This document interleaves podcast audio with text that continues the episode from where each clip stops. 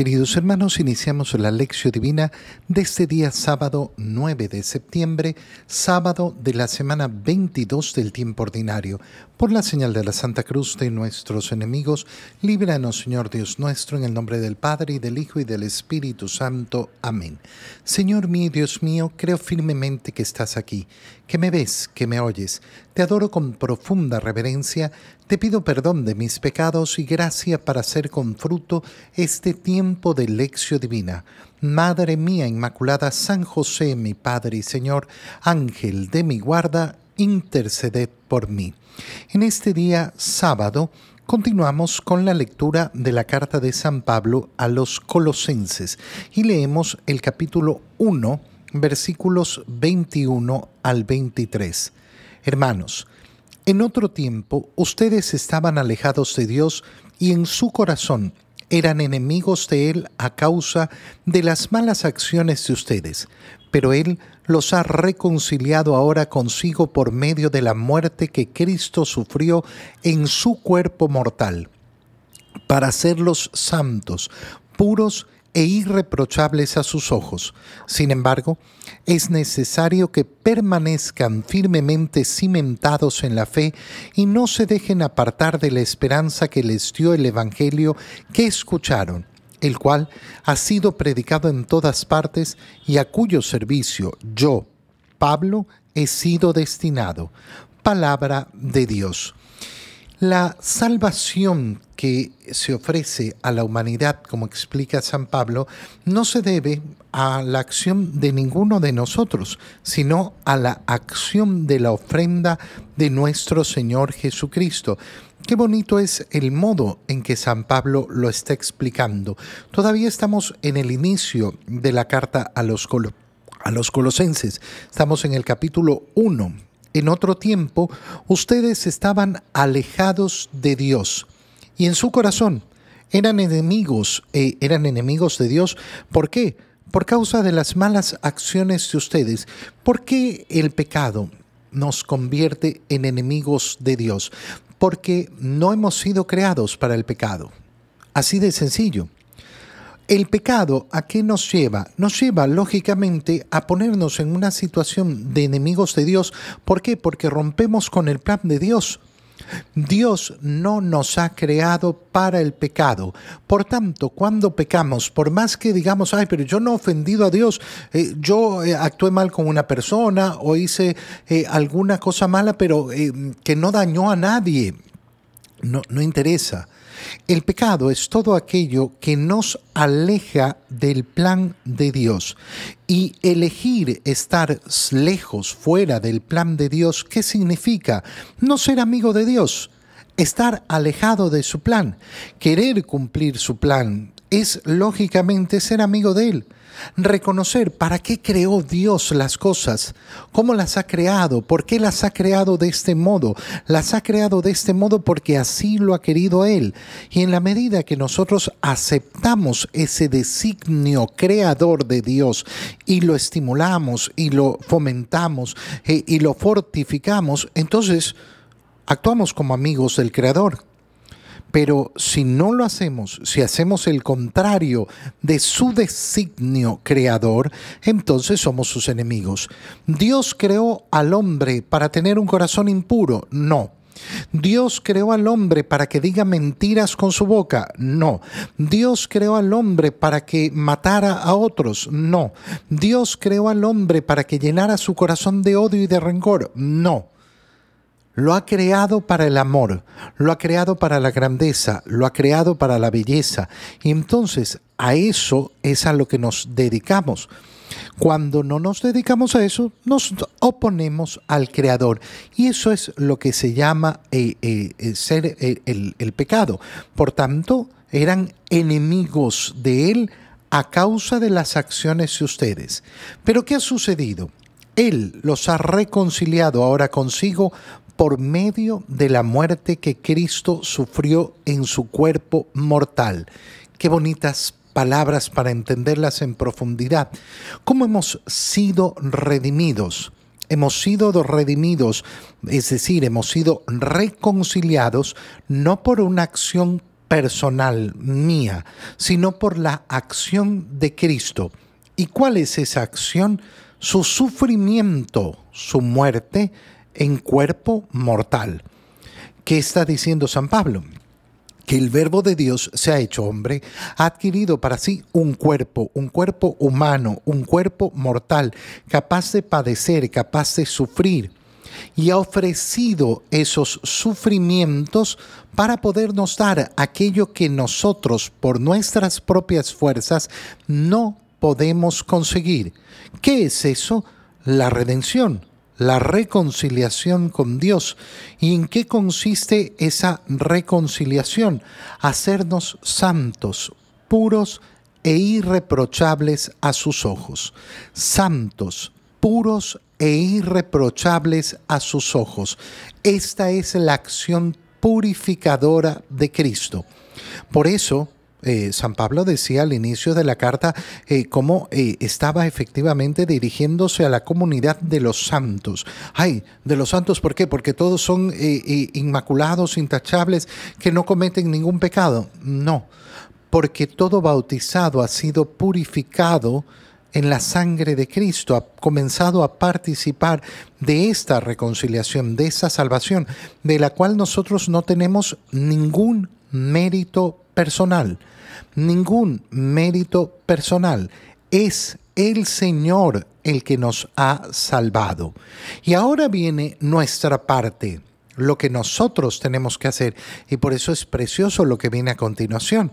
Sin embargo, a pesar de que ya han sido purificados, a pesar de que son santos e irreprochables eh, eh, a los ojos de Dios, es necesario que permanezcan firmemente cimentados en la fe y no se dejen apartar de la esperanza que les dio el Evangelio que escucharon. Ahora viene nuestra parte. Es necesario que nosotros permanezcamos cimentados firmemente en la fe. ¿Qué es lo que está diciendo San Pablo? San Pablo está diciendo, miren, la salvación, la salvación la ha ganado para nosotros el Señor. Nosotros no la podemos ganar con nuestras propias fuerzas. Es solo la ofrenda de Cristo la que nos ha redimido. Nosotros recibimos eso y lo recibimos como un regalo. Nos ha sido donado, nos ha sido entregado. Pero, ¿qué ocurre a partir de ese momento? Ocurre que efectivamente eh, nosotros, eh, nosotros tenemos que permanecer en esa fe. Tenemos que mantenernos. Por eso la fe se va a demostrar justamente en la perseverancia. ¿La perseverancia de qué? De los actos de fe. De los actos a los cuales nos conduce la fe. Es decir, esos actos acordes a la voluntad de Dios, esos actos buenos que van a perseverar a lo largo de los años. Por eso no habrá fe ahí donde no hay perseverancia. Es necesario. Lo podemos decir en otras palabras. Dios nos ha donado, nos ha donado, es un regalo.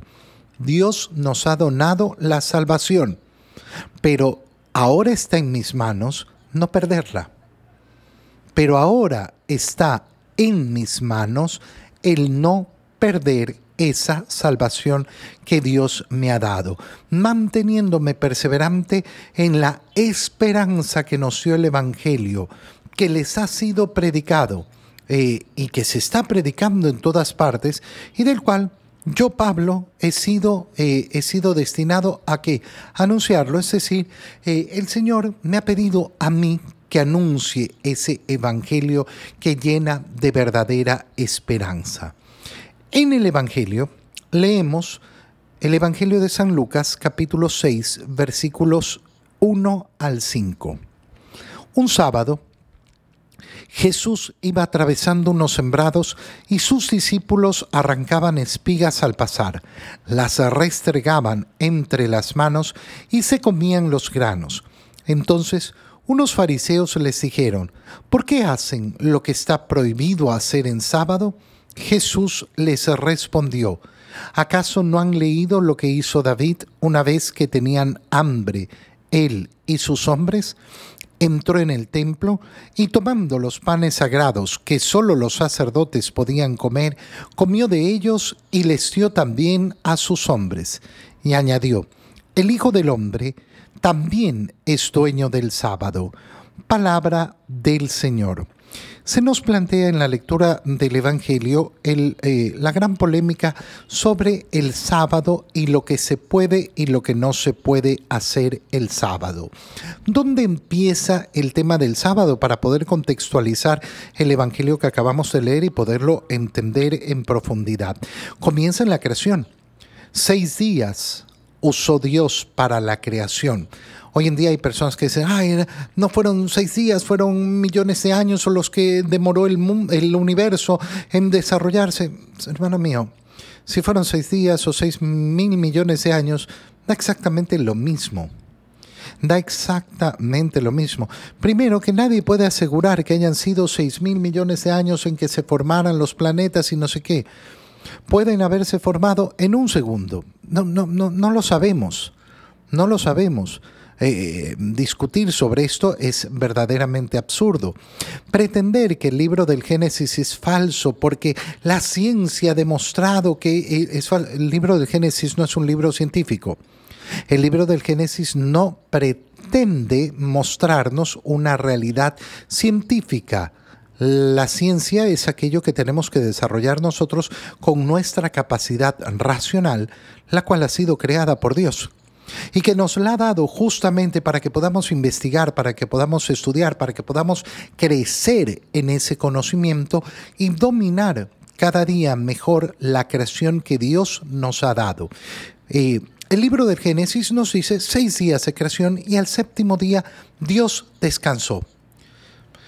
Y a partir de ese descanso de Dios se va a establecer después la norma del el descanso del día sabático, del sabbat, que es eh, el día del Señor. Ahora, se entiende que Dios no necesita descansar. ¿Por qué? Porque Dios no se cansa. Si Dios se cansara, no fuera, no fuera Dios. Cualquier padecimiento que tuviera que tener Dios mm, lo convertiría inmediatamente en un no Dios. Si Dios se cansara, entonces eh, sería una imperfección que haría que no fuera Dios.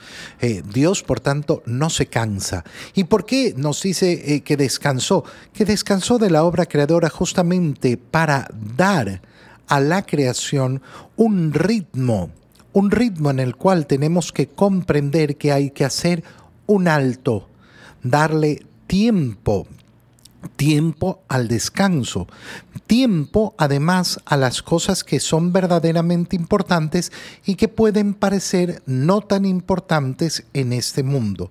¿A qué me refiero? Que eso es lo que se va a desarrollar con la ley, con el mandato de santificar la fiesta del Señor, el día del Señor, respetar el sabbat, el día sábado. Se va a originar justamente esa necesidad que tiene que reconocer el hombre de poner alto a sus actividades, aquellas que eh, piensa que son imposibles de dejar de lado. No, es que yo no puedo dejar de trabajar ningún día porque si no, no como, me, me muero. No, vas a dejar de trabajar hoy para rendir el justo culto a Dios para realizar tus actos de amor dirigidos hacia Dios. Entonces el sabbat, el descanso dominical, el día del Señor, ¿qué tiene? ¿Qué tiene de fondo? Tiene de fondo esto, hacer que el hombre logre ordenar su corazón y ponga a Dios en primer lugar.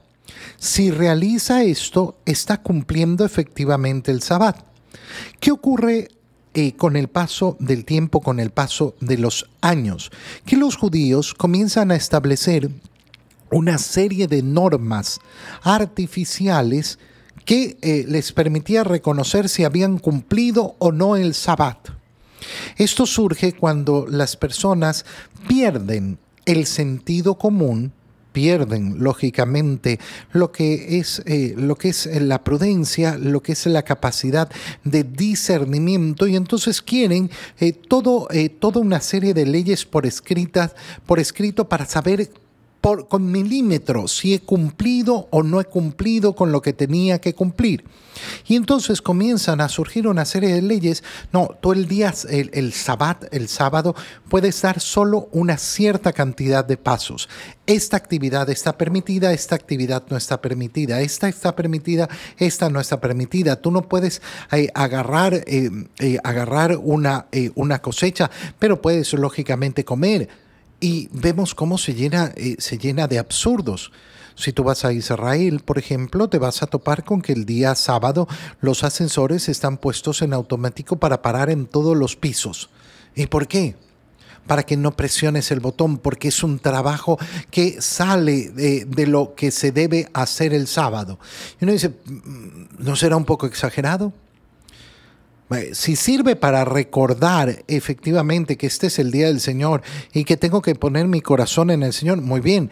Pero si yo creo que esa acción externa es lo único que importa y que con esa acción externa he cumplido con la obligación que se me estaba pidiendo y que tenía que nacer desde lo profundo de mi corazón, entonces estoy equivocado. Y esto es lo que el Señor va a querer corregir va a querer corregir justamente que las acciones no sean acciones externas, sin sentido, sino acciones profundas y verdaderas que vienen desde el corazón. Nos dice entonces el Evangelio, Jesús iba atravesando eh, un sábado unos sembrados y sus discípulos arrancaban espigas al pasar. ¿Qué significa arrancar espigas al pasar? Que tenían hambre, iban arrancando las espigas e iban, e, e iban comiendo. Eh, esta acción es la acción de cosechar el fruto. Y entonces era una acción prohibida. Era, eh, eh, era una acción prohibida. y los fariseos le dicen, ¿por qué hacen lo que está prohibido hacer en sábado? ¿Cuál es la respuesta que les da el Señor? El Señor les dice, a ver, ¿están cometiendo algún pecado? ¿Cuál, es el pecado que están cometiendo? Están comiendo. ¿Significa que hoy día no han rendido culto a Dios? ¿Significa que no le han dado el tiempo debido a Dios? No, no significa eso. Significa que tienen hambre y están comiendo y por eso les responde, ¿acaso no han leído lo que hizo David cuando él y sus hombres tenían hambre? entró al templo y tomó los panes sagrados, que solo los sacerdotes podían comer, y los comieron. Y los comieron. Entonces, ¿qué les está diciendo? Las escrituras se les muestran cómo efectivamente delante de una necesidad eh, se pone eh, a un lado la norma, la norma que pretendía no eh, simplemente ser una norma ciega, sino que pretendía ayudar al corazón. Ahora, más bello que esto es justamente cómo termina. Y añadió, el Hijo del Hombre también es dueño del sábado, también es dueño del día del Señor, es decir, va a poder establecer lo que puede o no debe hacerse en sábado. El sábado va a ser dominado por el Señor en primer lugar porque se va a convertir en el domingo. El viejo sabbat de la antigua alianza va a convertirse en la nueva alianza en el domingo, en el día del Señor. ¿Por qué? Porque es el día de la resurrección del Señor. Todo aquello que se predicaba sobre el sabbat se va a convertir en el domingo y por tanto nosotros seguimos teniendo la obligación de dedicar nuestro domingo al Señor. En primer lugar, que sea día del Señor, que sea un día de descanso, sí, Oye, y es tan importante revisar porque a veces pensamos, no, hoy en día hay una serie de actividades que tienen que realizarse y por lo cual hay una cantidad de personas que tienen que trabajar el domingo necesariamente. Mira, es muy, muy importante eh, eh, fijarnos, ¿no? Si una persona hace trabajar a otra el domingo y no le da ni le permite tener el tiempo necesario para dedicarlo al Señor, Cuidado, ¿eh? ¿Quién se está cargando ese pecado? La persona que está obligada a trabajar porque no tiene otra eh, alternativa o aquel que lo obliga. Aquel que lo obliga, por supuesto. Aquel que hace, lo hace trabajar y lo hace trabajar de un modo innecesario muchas veces. No hay que perder de vista, eh, ay no, eh, esto no es importante. Una vez a la semana, el domingo, existe el Día del Señor. Es un día que no se intercambia con nada. Es decir, yo no puedo intercambiar la misa del domingo por una misa de lunes o de martes o de miércoles. Hay personas que dicen, no, yo no voy a misa el domingo porque hay mucha gente, pero voy el miércoles porque me gusta el miércoles. Anda el miércoles, el martes, el lunes, el sábado, el viernes, el jueves, eh, todos los días de la semana. El domingo es obligatorio. El domingo es el único día obligatorio y es el mínimo. El mínimo, siempre solamente eso. El mínimo, no el máximo. Te doy gracias, Dios mío, por los buenos propósitos, afectos e inspiraciones que me has comunicado en este tiempo de lección divina. Te pido ayuda para ponerlos por obra. Madre mía Inmaculada, San José, mi Padre y Señor, Ángel de mi guarda, interceded por mí. María, Madre de la Iglesia, ruega por nosotros. Queridos hermanos, reciban la bendición del Señor en el nombre del Padre y del Hijo y del Espíritu Santo. Amén. Un feliz día para todos.